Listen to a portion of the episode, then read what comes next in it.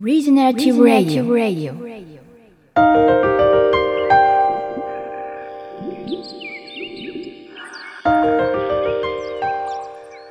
えー前回から始まりました「e ジェネレーティブラジオ」えー初回はエシカルファッションデザイナー小森由美さんをお迎えしてお届けしましたが多くの方から反響いただきましたね。うんそうですね。いや、すごく面白かったですよね。あの特に印象に残ってるのが2つあって、1つは、あの小森さん、まあ、エシカルな社会というか、エシカルファッションなどを少しテーマにあのお話ししてましたけれども、そのエシカルっていうものは、なんか感覚的に良いものを選ぶっていうのがすごく大事なんだっていう話をあのされてたのがすごく印象的で、やっぱりどうしてもそのエシカルとか、まあ、あのエコとかサステイナブルとかって言ったときに、あのやっぱりその社会とのつながりとか、何どういうあの素材がどういうところから来てとか、あのカーボンフットプリントとか、そういうことってすごくテーマになるんで、つながりを考えるってことはすごく、まあ、いわゆるシステム思考的にすごくするというか、まあ、大事にはあると思うんですけど、同時にそれを全部こう朝あのベッドから起きて、暮らしていく中で、それをやり続けると結構しんどいよねみたいな話とかもあって、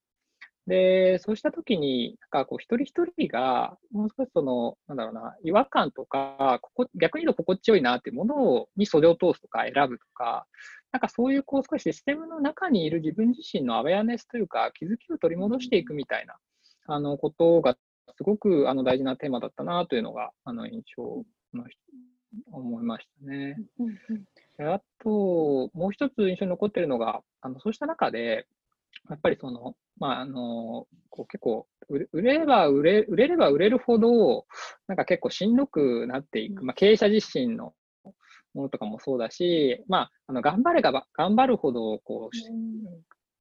き苦しくなっていくみたいな、まあ、ある意味そういう構造からどう抜け出していくかみたいなあの話があって、で、やっぱりその今回の、まあ、コロナでいろんな気づくスペースってのが生まれたと思うんですけど、やっぱりその外側の刺激とか、うんうん。あるいは何かを達成するっていう、その世界観の中でやり続けてると結構苦しい。そうじゃなくて、